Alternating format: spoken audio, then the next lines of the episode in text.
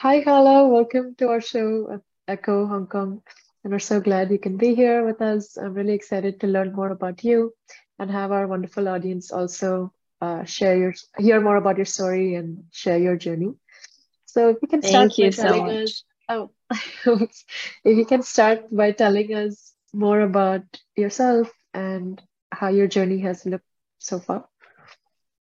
Yeah, absolutely. Um, well, first of all, I want to thank you for having me on your podcast. It's really, I'm really excited that you are doing a podcast because I've been listening to a lot of podcasts since the beginning of COVID and they've been really entertaining to me personally. So I hope this one is also, you know, interesting to some extent to your listeners. Um, but to intro- briefly introduce myself, I, you know, I'm Hala, as you've mentioned, and um, um, I, I am Egyptian Chinese, and I think I'm starting with this because it's a huge part of my background and has influenced a lot of my growing up as well. So I grew up in a mixed household where my mom is from a Chinese uh, background and my dad has an Egyptian background. Um, and that was a very complex um, place to grow up in that I didn't really understand its complexity until I was, you know, old enough to be critical about it or to be more conscious of my own identity as well. Um, and since then, you know, I went to school in, in Egypt till high school. And then after that, I went to the States for my undergraduate studies and I did my undergraduate studies in film and media studies, um, which is one of my biggest interests and passions that I've developed since a very young age. And so since then, I've been exploring a lot of the creative and media field as well. But you know, it happened at a very critical period um, because I graduated in 2019, and then right after that, I was, as we all know, the pandemic kind of broke out, and a lot of the opportunities or the plans that I had for myself wasn't, you know, um, didn't really work out. Um, but I would like to think that it didn't work out for you know a good reason as well because everything that happened that was unplanned after my you know like my five year plans kind of didn't work out was coming was going to hong kong where i met you as well so i think you know this the past two or three years have been really um, challenging in in it, in their own ways, but also brought in a lot of new experiences and a lot of new friendships as well that I don't think I would have had if the pandemic didn't happen. So in some some weird way, I am thankful for COVID. Um, yeah, in a, in a in an unexpected way, I would say, but very grateful overall. Yeah, that's that's amazing. I love how you looked at the bright side of it and you tried to find the positive part of the yeah. pandemic. And I, yeah, I that's a kind of had to. True. yeah, But that's good that you actually look at it that way. And I love your diverse upbringing with your um, mixed household, like you mentioned, and then uh, going to the US, but also studying in Egypt and then coming to Hong Kong. So, can you talk a little bit about why you chose to go to the US and how did you go about picking film and media as your Mhm. field of study? Well, to be honest, going to the States was never something that I thought I would pursue or something I would do. So everything that happened, like studying abroad, was happened kind of accidentally. It wasn't planned. So I do have an older sister, and um, we're very close. And we've always kind of talked about how interesting it would be to, you know, continue our studies elsewhere.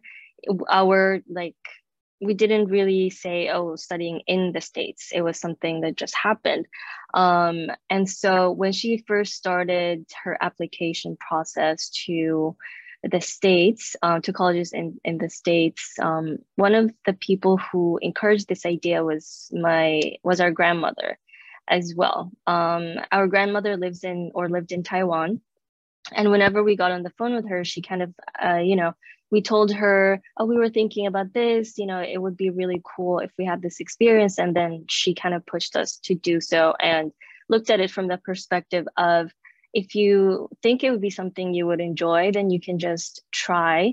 Um, it's better than not trying because one of, you know, the things that she doesn't, she didn't want us to experience was the what if, you know, perspective of things. You know, that kind of stays with you even more than doing something and then failing at it as well. So she said, it's better, you know, you just go for it and see how it turns out.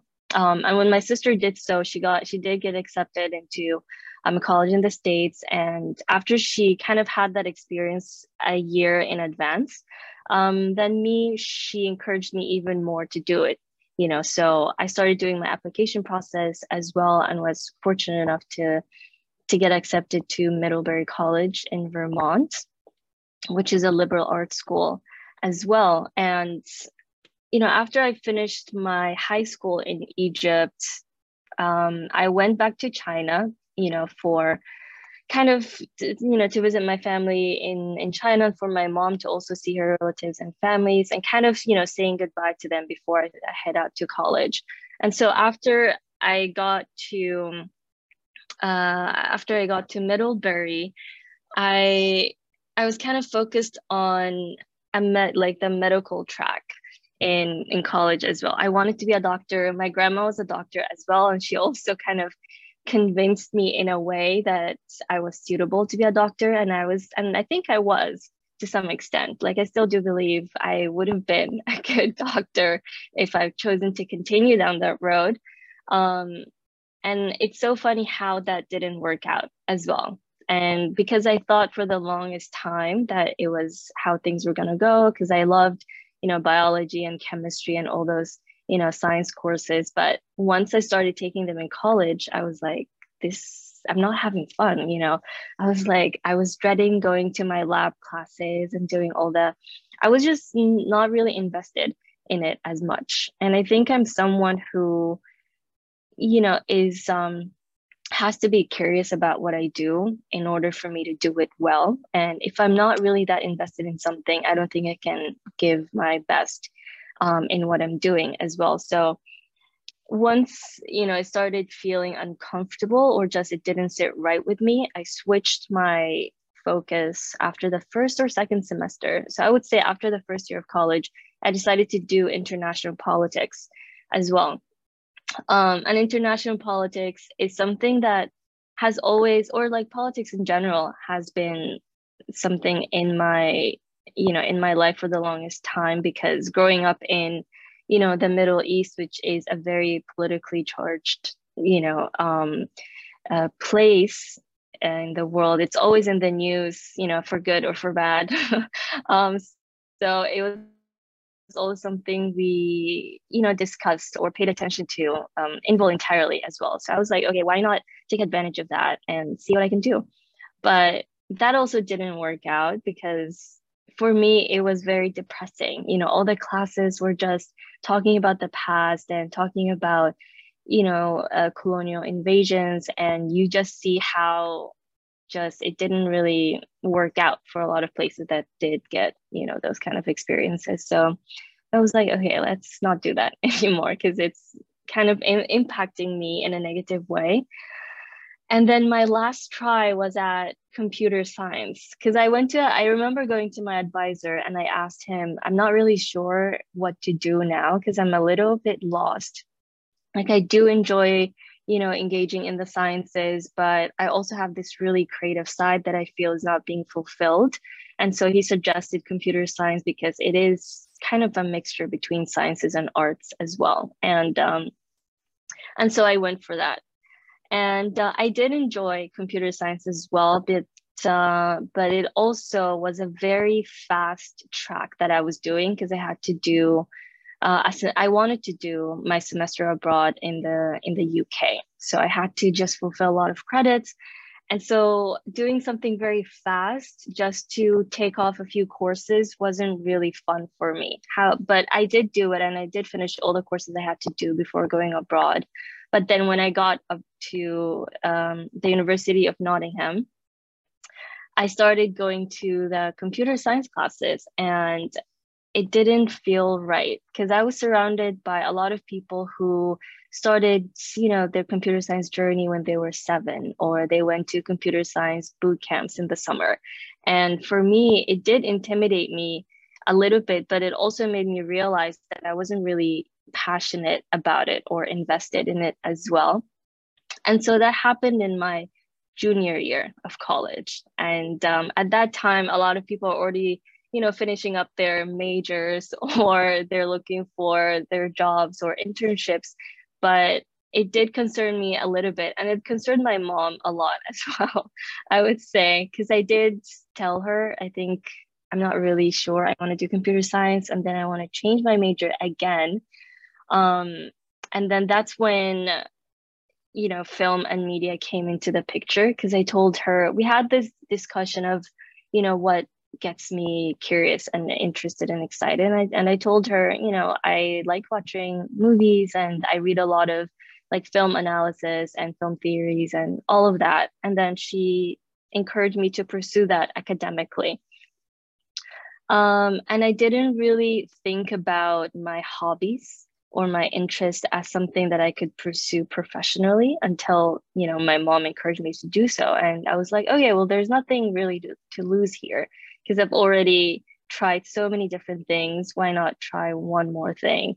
That's something that I'm actually interested in. So I decided to finally go for it. And that was the best time I've had in college, actually. I was starting to you know engage in the discussions more and more and be more invested in what my professors had to say and in the you know um, teaching materials and all of that. And um, i was able to graduate on time um, with you know in this uh, in this major as well. Um sorry it's a very like long journey academic journey of my undergraduate studies. It sounds a little bit messy but i think it um it did kind of shape all of my interest um, and it, it, really did give me the space to kind of explore everything that uh, i was you know slightly interested in if that's if that's the case yeah. I think that's very impressive that you were able to switch and make it work through the multiple um, choices that you made. Because a lot of times we get stuck in one thing and we don't like it but we're not brave enough to leave it and move on to the next thing so I think it's very inspiring that you were able to do that and then still graduate in time and still manage to do something that you're passionate about at the end of the day. So it's great. Yeah, no worries about sharing more. We're always happy to hear more um, about your life and your journey. Yeah. Yeah. So going off that, what kind of life advice would you have for someone that's trying to figure out their major or program or university? Mm. I think definitely it's um, giving your yourself a chance to explore your interests as well. I think that's really important when you're still starting off your undergraduate degree or when you're just trying to figure out, you know, which direction you want to put yourself in. Because um, I think what worked for me the best was knowing the things that I didn't like and that's how it started for me i was seeing everything or exploring every every thought that came to my mind or kind of exploring everything that i found myself gravitating towards. And so i would give my myself the chance to explore that in some sort of way and to some capacity where i could kind of feel how much i want to put myself into into that thing. Um, so i would definitely encourage people to you know, uh, not really, not kind of um, constrain themselves in or look at themselves from one particular angle, um, because I feel that could limit how their potential or their own potential and seeing how much, you know, how many different things they can do. Um, and I think that works for, I mean, I think it worked for me because I, I have a lot of different interests. And when I kind of see myself i never saw myself doing one thing for a long time because like i i, I have different a lot of different versions of myself. Um, and that's how i look at myself as well as someone who has um, multiple interests who wants to live different uh, lifestyles and different versions of myself as well. I think that that is something that would make me feel very um, you know fulfilled like with my time here. Um and i think it would be a pity not to you know if you're if you're like interested in um, in pottery take a pottery class. If you're interested in horse riding just go to a horse farm and see how you feel about them. Because i feel that's you know that's what that's the whole point you know i think for, for me is to kind of see and explore a lot of different aspects of yourself. Because um, i think we're all kind of we're all a spectrum of a lot of different things. And i think that's the fun aspect of being human. You know you get to explore a lot of different um, activities a lot of different perspectives as well uh, that enriches how you look at every, your everyday life. That's some very useful yeah. advice that you shared with us. So thanks so much for doing that. Yeah. and next i'm curious about what kind of work or what kind of job did you do after you graduated? I know you mentioned there was COVID and it was a difficult time when you graduated, mm. but if you can share a little bit more about your career post graduation. Yeah, after graduation, I wanted to learn more about the media and entertainment industry because that's around the time where I was kind of sure that this is what I wanted to do and the field that I wanted to work in and so after that after i graduated i found a really um, a really cool opportunity in la so i moved to la for i think half a year where i did a bunch of different things. Um, i worked in film festivals as a marketing director. And then after that i worked in a production company as well where i was doing a lot of script supervising and kind of working with other colleagues on submitting films to to different uh, to different uh, international festivals in Europe as well. And during that time, I was doing a lot of independent work with just a lot of random people that you would meet in LA because I think that's how things work in LA. You just meet a you know different people uh, very randomly. And being in LA at the time was really good because basically everyone works in the in the entertainment industry in one way or the other. So whoever you meet in a coffee shop um, or you know at a night out or something, um, an opportunity can come from that. Um, so I did spend half a year in LA, jumping from one thing to the other, but at the same time i was still going to new york because a lot of my friends were in new york and my sister also came to visit me there. So during the time that i was going back and forth from la and new york i kind of started to feel that i fit better in new york than la which was very interesting.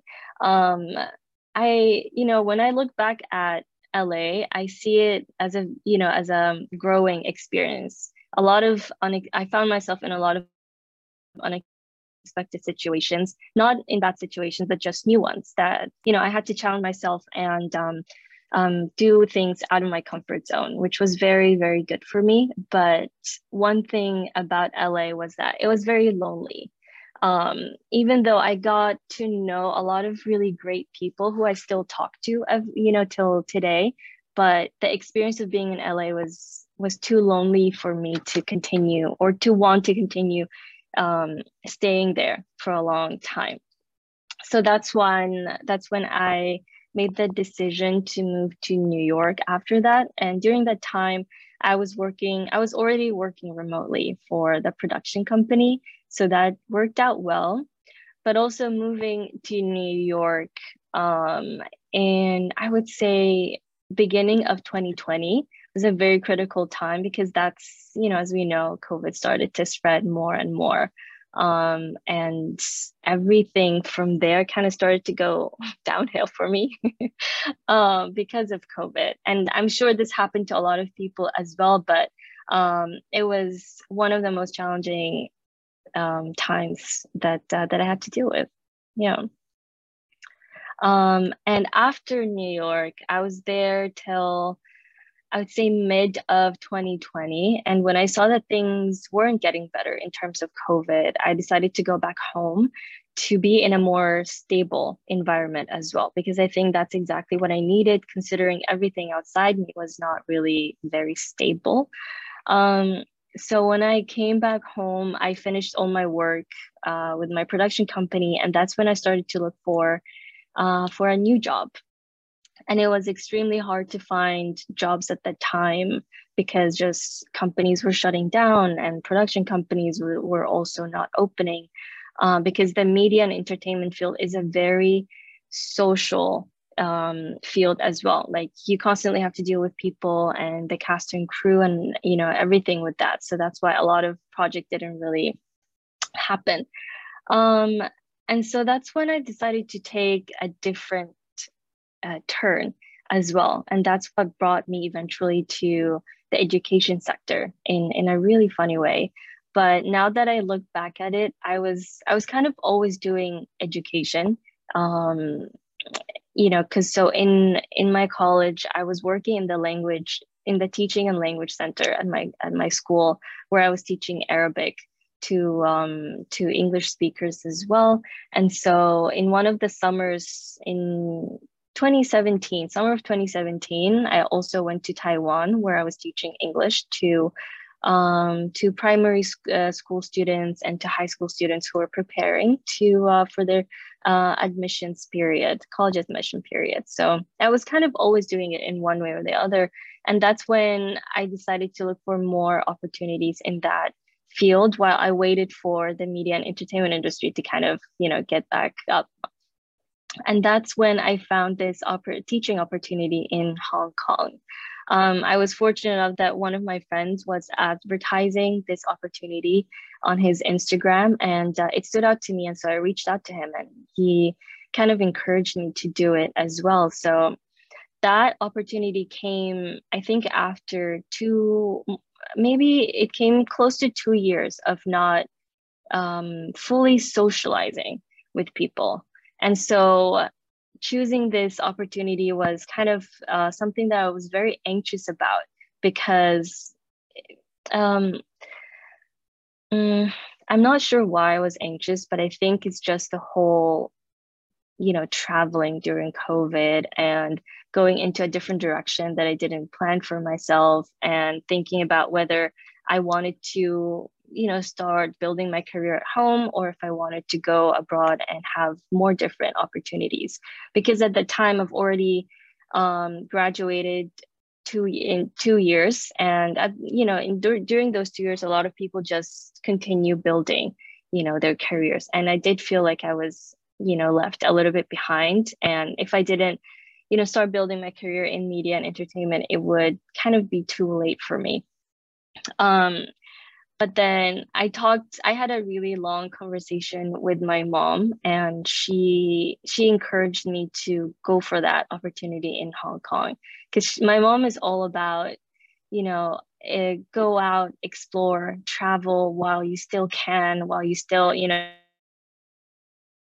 have minimal responsibilities of other people. Um, and she believes that traveling around adds a lot of new perspective and allows you to get to know yourself a lot better as, as well. Um, so I finally decided to take the opportunity in Hong Kong, and it was, I would say, one of the best decisions I've ever made, honestly. And if, even though it only lasted for eight months, but those eight months were truly very, very memorable for me, and I think it will always stay with me in uh, in one way or the other. Yeah. And now I'm back in Egypt. That's nice. I like how you're so flexible that you were able to move your career around and bring it back to education and tie it with things that you had done previously teaching in mm. university. Mm. So yeah, very unique story for sure. And there's a lot of learnings that we have from here. Thanks again for sharing all of that. Yeah.